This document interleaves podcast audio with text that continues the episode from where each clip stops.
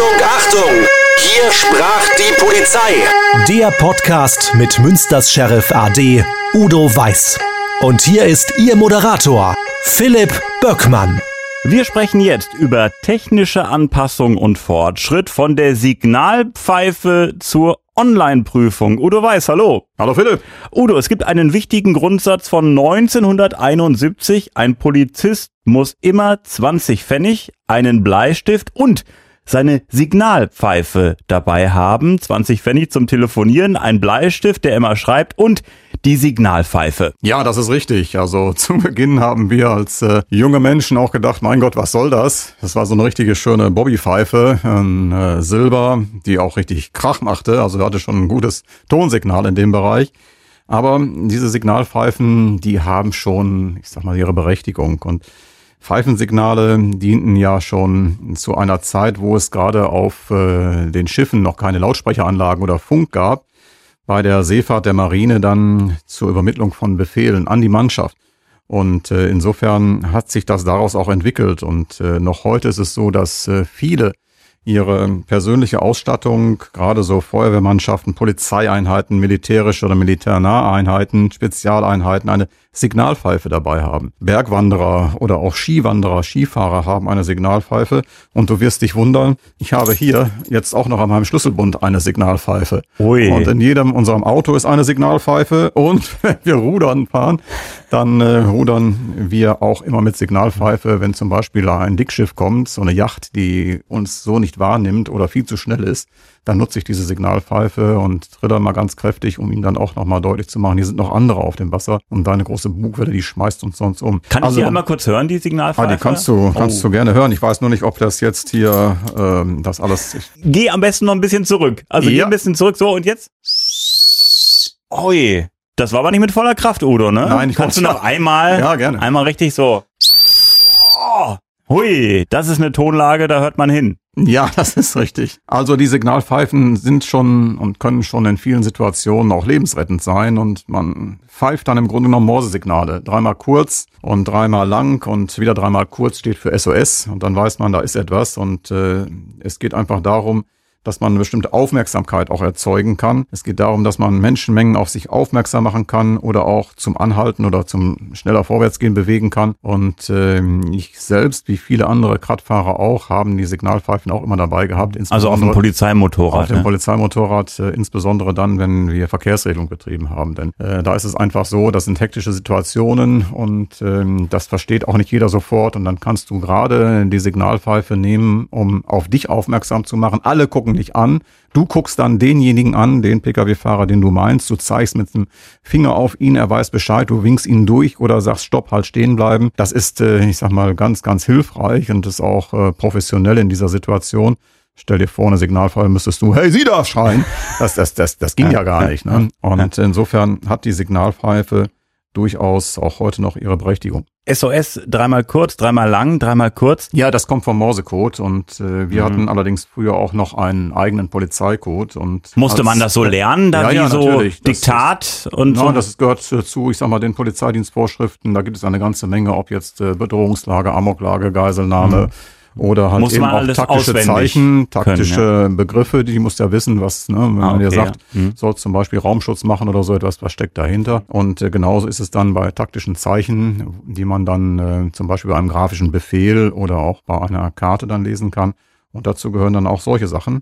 Und bei uns war es dann so, dass äh, zweimal kurz und einmal lang, ich habe mir das immer damit gemerkt, wenn du Nothilfe brauchtest. Zweimal kurz und mit dem letzten Abendzug ganz lang. Ja, gute Eselsbrücke, ja. ja absolut. Gut, ja. Und äh, dann konnte es halt eben so sein, so war die Idee, dass andere dann äh, dir zur Hilfe kommen, wenn das in diesem Bereich geht. Letztlich ist es so, es kann dir alles ausfallen. Funk kann dir ausfallen, Handy kann dir ausfallen, doch die Signalpfeife funktioniert. Und äh, ich habe das einmal erlebt, als ich in Düsseldorf Dienst gemacht hatte, äh, ist ein zweimotoriges Flugzeug abgestürzt oben im Landeanflug im Bereich äh, Richtung Duisburg dann auch. Und wir haben lange gesucht. Äh, das ist ein großes Waldgelände dort dann auch. Und ähm, dann plötzlich hörten wir einen Radfahrer und äh, der sagte, ich habe hier ein paar abgebrochene Baumzipfel, ich fahre weiter, ich fahre weiter.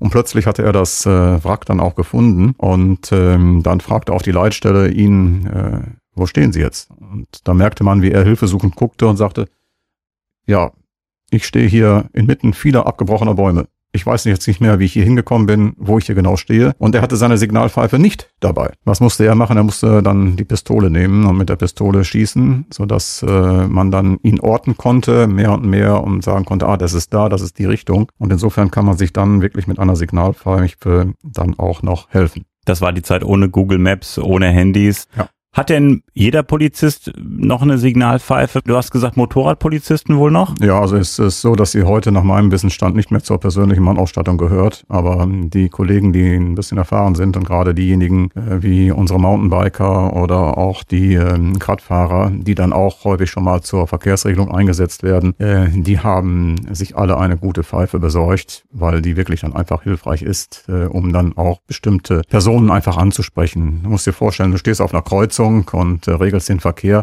Das ist für viele schon ungewohnt und ähm, die wissen dann gar nicht mehr, was ist das, weil sie einfach das gar nicht mehr kennen. Früher gab es ja große Kreuzungen mit festen Verkehrsregelungsposten. Und in New York steht man heute noch. Übrigens auch immer mit Pfeife steht die Verkehrspolizei dort. Das ist allerdings, ich sag mal, nicht so eine Verkehrspolizei, wie wir sie kennen, sondern das ist wirklich äh, eine verkehrsregelnde Einheit, äh, die auch nur für diesen Bereich dort aufgestellt ist. Aber die machen das auch mit Signalpfeifen. Ich kenne das. Ich habe das schon mal gesehen, dass sie dann beispielsweise mit den Händen rumfuchteln, jetzt Ganz hier genau. geradeaus, Hände nach vorne und gleichzeitig dann Ganz genau. Pfeifen halt. Also das ist eine gute Geschichte. Ähm, dann ist man konzentriert und äh, das Akustische und das Visuelle vereint, finde ich super. Ja, und alle gucken auch sofort. Du pfeifst dann, wenn du eine große Kreuzung hast und äh, du pfeifst dann und dann gucken alle. Und, wenn ehrlich du dann gesagt, es den, ist ja- es ist ja auch- anguckst, den du Ja, meinst. es ist ja auch ein Gefahrenpotenzial, wenn Ja, da einer natürlich. mitten auf der St äh, Straße ist und äh, wenn einer ein bisschen abgelenkt ist und der fuchtelt da, das sieht jemand nicht, aber wenn dann das akustische Signal noch da ist, ist das natürlich eine gute Absolut, Geschichte. absolut. Das geht schneller, ist durchgreifender wie irgendeine Ansprache und wie gesagt, du kannst ja auch nicht Leute einfach so da, ey, sieh da. Das ist, äh, dann gucken auch alle, Ey, aber ey. ja, Ja. Und Signalpfeife kenne ich sonst nur von der Bahn halt. Ne? Wenn der Ja. Zug losfährt, dann einmal noch pfeifen und los geht's. Obwohl, neulich habe ich mal gemerkt, das machen die glaube ich auch nicht mehr so, oder? Die geben nicht. so ein Signal. Hier, jetzt geht's los und die äh, winken nur noch, ne? ja, aber früher, das war doch auch ein Klassiker. Absolut, ne? Bei der absolut, Bahn hier absolut. einmal ein Pfiff und der. Zugführer wusste, jetzt geht's ab. Du hast es gesagt, also Polizistinnen und Polizisten, die heute unterwegs sind, als Tipp von dir, äh, die könnten doch ruhig eine Signalpfeife mitführen. Das wäre doch eine gute Geschichte. Also ich kann es einfach nur empfehlen und äh, sie hindert nicht, sie ist nicht äh, sehr teuer, aber sie hat immer eine gute Signalwirkung. Kommen wir zum Funk. Dazu eine kleine Geschichte. Als ich so acht, neun, zehn Jahre alt war, da hatte ich so ein ganz altes Radio stehen aus Ja, alten Tagen. ja, ja. Und da habe ich ein bisschen hin und her gedreht und ich weiß gar nicht, was ich da gehört habe oder auf welcher Frequenz ich war. Und ich habe plötzlich, ich glaube, Taxifunk gehört. Ich habe wirklich Taxifunk über dieses Radio gehört. Frag mich bitte nicht, wie das funktioniert hat. Das muss irgendwo in den 80ern gewesen sein. Äh, da habe ich wirklich dann als Kind äh, Taxifunk abgehört.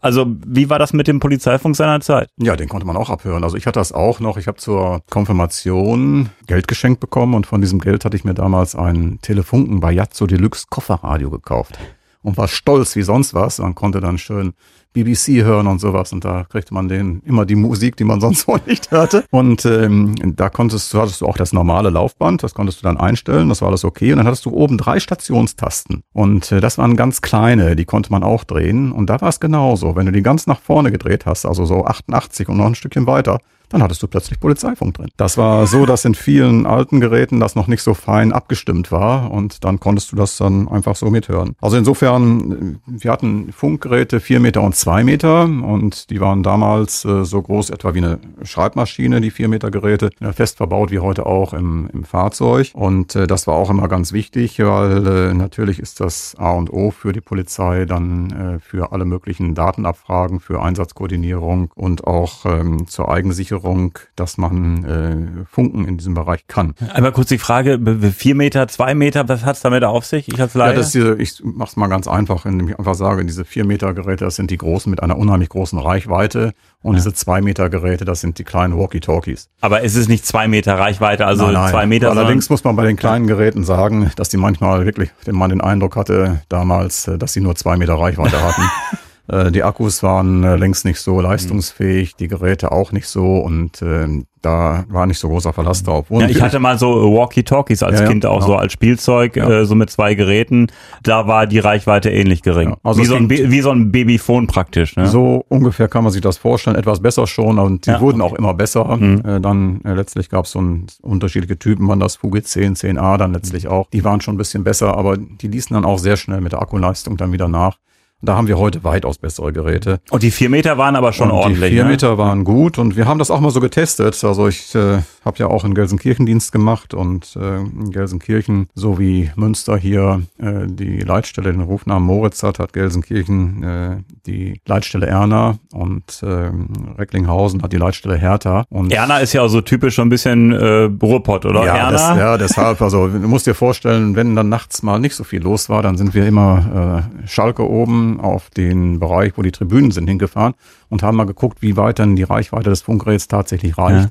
Denn äh, gerade im Ruhrgebiet musst du dich darauf verlassen können, du bist ja ganz schnell in einer anderen Behörde Hm. und musst dann auch kanalmäßig umschalten. Und dann haben wir uns immer so gegenseitig geneckt und äh, haben dann mal umgeschaltet auf den Kanal von Hertha. Und dann hatte man immer gerufen, Hertha von Erna kommen. Und Erna sagte dann, kommen Sie. Und äh, Erna macht dienstfrei. und dann Edge. Und dann kam die Antwort von Hertha, das musst du ja auch. Du musst ja wieder nach Katowice. Das deshalb, weil in Gelsenkirchen natürlich auch äh, durch die Zuwanderung viele Kollegen ja, mit ja, ja, entsprechendem Namens, ähm, äh, ja, Namensgebung dann auch da waren. So hat man sich dann immer so ein bisschen auch geneckt, äh, aber man wusste dann auch, ist also kein Thema, du kannst also locker auch äh, 50, 60 Kilometer damit funken. Aber diese vier Meter Dinger, das waren nicht so die Handfunkgeräte, sondern die Dinger waren irgendwie fest verbaut. Ja, da fest- musste fest man so ein Ding Ja. fest irgendwo. Die sind fest haben. verbaut im Fahrzeug und die sind auch, wie gesagt, hatten damals so eine Größe wie äh, eine Schreibmaschine. Hm. Also wirklich zwei Meter waren so die Walkie-Talkies, sag ich Ja. mal so als Laie, Ja. die man so äh, am Gürtel hatte oder Ja. wie auch immer Ganz genau. während eines Einsatzes. Und die äh, vier Meter Dinger, die waren halt fest verbaut, beispielsweise in einem Polizeiauto. Ja, und äh, du sagtest es eben, das Problem, was in diesem Bereich dann natürlich da war, dass man äh, Funk mithören konnte. Das geht heute nicht mehr durch den Digitalfunk, das ist auch ganz gut so. Aber das hat auch ehrlich gesagt total lange gedauert. Also ich kann mich noch äh, erinnern an die Einführung des digitalen Polizeifunks. So lange ist das da auch nicht her. Ja, das hat an sich viel zu lange gedauert, aber ähm, das hat auch sicherlich unterschiedliche Ursachen. Äh, wir können froh sein, dass wir es jetzt haben und insofern soll man einfach nach vorne gucken. Und äh, denn damals war es auch so, man musste natürlich Gegenmaßnahmen ergreifen. Und äh, denn es hört ja nicht nur ein Philipp Böckmann zu, sondern es hört natürlich auch ein polizeiliches Klientel zu, das äh, uns nicht zugetan war. Und äh, insofern hatten wir dann alles Codebücher, wo dann bestimmte Dinge dann auch per Alarmsignal rausgegeben wurden. Die Leitstelle sagte meinetwegen Moritz 1120, Signal 54 am Objekt 103. Und ähm, dann musstest du wühlen und gucken, was ist Signal 54, weil das wurde monatlich auch immer geändert. Dann das Objekt 103 raussuchen und dann weißt du, ah, das war eine Alarmauslösung, meinetwegen bei der Sparkasse, die Filiale auf der Rotenburg oder so. Also so haben wir uns dann äh, letztlich in diesem Bereich dann geholfen und äh, das klappt natürlich gut, ist aber immer natürlich auch etwas zeitaufwendig und ein zusätzlicher Akt, den man dann durchführen muss. Das heißt, äh, mal ein Beispiel. Da ist jetzt äh, irgendwo jemand in eine Lagerhalle eingedrungen und ihr fahrt dann dahin und da wird nicht äh, durch den Polizeifunk rausgeblasen, da ist einer an der Lagerhalle, wir fahren da jetzt rüber, sondern da musste das ein bisschen, wenn man Angst hatte, das wird irgendwie abgehört, genau. das war so eine Bande, die schon mehrere Sachen verübt genau. hat, da musste man das äh, kodiert rausblasen und ich kann mir auch vorstellen, vielleicht wurde ja auch dann taktisch gearbeitet und im Funk was durchgesagt, um die äh, Ganoven auf eine falsche Fährte zu locken. Ja, ja natürlich. Also ich habe das auch einmal gemacht bei einer Festnahme dann auch und der Täter war auch bewaffnet und äh, wirklich auch gefährlich und wir mussten vorher eine Einsatzbesprechung machen und es war zeitliche Dringlichkeit gegeben. Dann haben wir uns ähm, woanders versammelt und haben das Ganze laufen lassen unter Massenschlägerei mit Punkern. Tatsächlich ging es um was ganz anderes. Äh, das ging, aber man musste sich da was einfallen lassen. Und es gab darüber hinaus auch andere Kodierungen. Wir hatten zum Beispiel einen, wer viele Kollegen gar nicht mehr wissen, wenn man äh, Not hatte und dringende Einsatzunterstützung brauchte, dann gab es das Stichwort Wolf. Und äh, ich kann mich daran erinnern, ich war als Dienstgruppenleiter auch schon hin und wieder, wenn die Einsatzstärke nicht so stark war, alleine unterwegs und äh, war einmal im Bereich äh, Bremer Straße, dann auch noch mit einem Zivilwagen unterwegs, einem äh, VW Golf und ich sah dort einen uns bekannten Täter Und äh, das ist ein sehr gewalttätiger Täter gewesen. Da haben wir zu dritt, zu viert schon mal draufgelegen. Ähm, er hat schon mal einen Richter samt Fahrrad über die Hecke geschmissen. Und äh, dieser sehr kräftige Bursche, muss man wirklich sagen, alkoholisiert, also ohne Schmerzempfinden dann auch noch, der kam an der kleinen Bahnhofstraße lang, es war dunkel, ich war zufällig dann da und beobachtete die Situation, da kam eine Frau vom Bahnhof. Und äh, diese Frau musste da lang und er stellte sich bereit auf dem Bürgersteig hin, machte die Arme auseinander und wartete auf diese Frau. Äh, da ich ihn auch kannte, habe ich ihn angesprochen und habe ihm gesagt, lass die Frau in Ruhe. Und habe mich zu erkennen gegeben als Polizei Du warst in Uniform. Ich war in äh, Uniform, aber mit einem Zivilwagen. Ah, okay. Und ähm, ja, und dann wusste ich, alleine kriegst du das nicht geregelt. Hm. Und äh, dann habe ich auch sofort Unterstützung angefordert. Und da gab es dann halt eben, du sagst einfach, was du brauchst. Drei Wölfe. Ich stehe Bremer Straße und benötige drei Wölfe. Wölfe war immer das Codewort dann auch für Unterstützung. Ein Wolf, ein Streifenwagen, zwei Wolfen, drei Wagen Ah. und so weiter. Ist das immer noch so? Und äh, heute ist das, äh, glaube ich, nicht mehr so. Nee, ich kenne das auch aus Krimis. Äh, Wir brauchen Unterstützung, wir brauchen Unterstützung. Und äh, ja, und äh, die Unterstützung ist dann auch gekommen. Und äh, ich hatte allerdings auch gedacht und schon Sorge, dass mein Golf umgeschmissen hatte. Denn ich hatte die Unterstützung gerade durchgegeben und hatte die Scheibe noch runtergekurbelt, weil ich ihn Ah. angesprochen hatte. Und Ja. dann hat mich ein Faustschlag von ihm an die linke Seite getroffen. Äh, die habe ich noch, den habe ich noch 14 Tage gespürt. Aber alles gut. Wir haben ihn dann hinterher überwältigen können. Der Frau ist nichts passiert. Und äh, insofern hat das Wolfsrudel in diesem Fall gut funktioniert. Da kam dann nach dem V-Schlag relativ schnell die Ja. Verstärkung und äh, ich habe es gesagt, es war ein Zivilfahrzeug, äh, nicht koloriert, also keine Polizeilackierung, aber du hattest eine Uniform an. Ja. Und äh, was hat er mit dem Richter gemacht? Du hast es gesagt, Den hat er samt Fahrrad über die, eine Hecke geschmissen. Also das heißt, er war irgendwie über ein Urteil sauer und dann ist er zu ihm irgendwie nach Hause, und hat gegangen einfach Und, ja, und du hast ihn direkt erkannt, dass er das ist. ja er. ich habe ihn erkannt. Also wir haben einige Einsätze mit ihm gefahren. Ja. Das war, muss ich sagen, möchte ich jetzt gar nicht alles erzählen. Nee, alles gut. Ja, ja. Und dann der. V-Schlag, das natürlich auch, der war nicht so erfreut, als dann Nee, habe ich, noch Polizisten sah. 14 hab ich noch 14 Tage gemerkt. Kam auch ein bisschen unüberraschend dann auch, Mhm. aber es äh, ist alles, alles wieder gut. Wölfe, ähm, hat das auch was damit zu tun, nach dem Motto, wir brauchen dringend hier jemanden? Also wenn man sonst sagt, ach, wäre schön, wenn ihr ein paar Kollegen rausschickt, aber wenn man das Wort Wölfe sagt, war da schon klar, da ist wirklich jetzt äh, jemand gefragt. Ich vermute das. Ich äh, weiß es nicht, wer diese Kodierung festgelegt hat, aber ähm, das mag so sein. Und das Interessante ist im Grunde genommen im Funkverkehr dann auch, wenn du die Kollegen kennst mit der Zeit, weißt du ganz genau, von der Stimmmodulation her gesehen, oh, jetzt wird's ernst. Hm. Jetzt wird's dringend. Jetzt ist es ganz schnell notwendig. Hm. Das hörst du schon. Das hörst du schon, wenn, ich sag mal, dein eigener Rufname, bei mir war das als Dienstgruppenleiter früher Moritz 1120, zum Schluss als Direktionsleiter Moritz 5010. Dann weißt du schon, wenn du dich meldest, dann hörst du schon, oh, dann sind die Kollegen auch aufmerksam, schon gleich auch auf einer Leitstelle. Du merkst an der Stimmmodulation, jetzt ist hier dringend Hilfe geboten. Und du hast die äh, Stimmfarbe angesprochen. Es ist ja auch so, dass von der Leitstelle aus äh, ein Streifenwagen angefunkt wird, der sich vielleicht länger nicht mehr gemeldet hat. Ja, ist, alles ja, ja. okay bei euch. Und es kann ja. wirklich sein, dass da irgendwelche Täter mit vorgehaltener Waffe äh, stehen und dann sagen, wenn da jetzt die Leitstelle, wenn da jemand fragt, alles in Ordnung. Ja. Und wenn dann beispielsweise gefragt wird, Streifenwagen so und so, alles in Ordnung. Ja. Und dann sagen die halt, äh, ja, ja, alles klar. Da ist, glaube ich, die Leitstelle sehr sensibilisiert und weiß genau, wenn da irgendwas nicht stimmt. Absolut, und heute ist die Technik auch besser. Heute gibt es einen Notrufknopf und den drückst du und dann hat dieses Fahrzeug Vorrangschaltung und äh, dann kannst du auch alles hören, was in dem Fahrzeug letztlich dann auch geschieht. Also das ist äh, schon wieder ein Stück technische Weiterentwicklung. Von daher ist äh, eben, und das ist ja auch heute ein Thema, die technische Weiterentwicklung äh, bei der Polizei ein fortschreitendes Moment. Gleichwohl muss ich auch sagen, äh, gibt es auch rührende Geschichten. Und wie ich immer sage, Polizei sein bedeutet auch Mensch zu sein. Und wir haben einmal, ich weiß nicht mehr, ob das ein 1. Mai war oder aber irgendein bedeutender Feiertag oder ob es Vatertag war es, glaube ich, ähm, hatten wir Nachtdienst und äh, wie so häufig haben wir dann, wenn es möglich war, uns äh, was zu essen geholt. Äh, damals äh, war das immer äh, Charlotte am Bahnhof und äh, wir fuhren dann hin. Das war so ein Imbiss, ne? Ein Imbiss Ah, war das ja, ja, so äh, wie Münsteraner kennen's, ne? Charlotte. ja, ja, ganz genau. Und wir gingen dann hin und dann holte man sich eine Pommes und eine Bratwurst. Und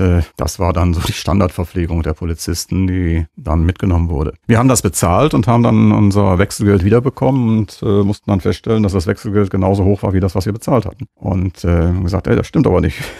wir haben ja alles wiederbekommen. Ja, Hatte man uns dann beispielsweise gesagt, heute braucht ihr nicht bezahlen. Wieso brauchen wir heute nicht bezahlen? Wir haben das dann später aufgeklärt und äh, dazu gibt's dann eine kleine Geschichte. Im Kreuzviertel wohnte ähm, eine Mutter mit ihrer schon erwachsenen Tochter. Beides äh, liebenswerte Menschen, beide allerdings auch schwer krank. Und äh, ihr einziger wirklicher Kontakt zur Außenwelt besteht darin, im Polizeifunk mitzuhören. Die kannten jeden von uns. An der Stimmlage. Die fragten nach. Den habe ich lange nicht gehört. Ist der krank? Hat der Urlaub?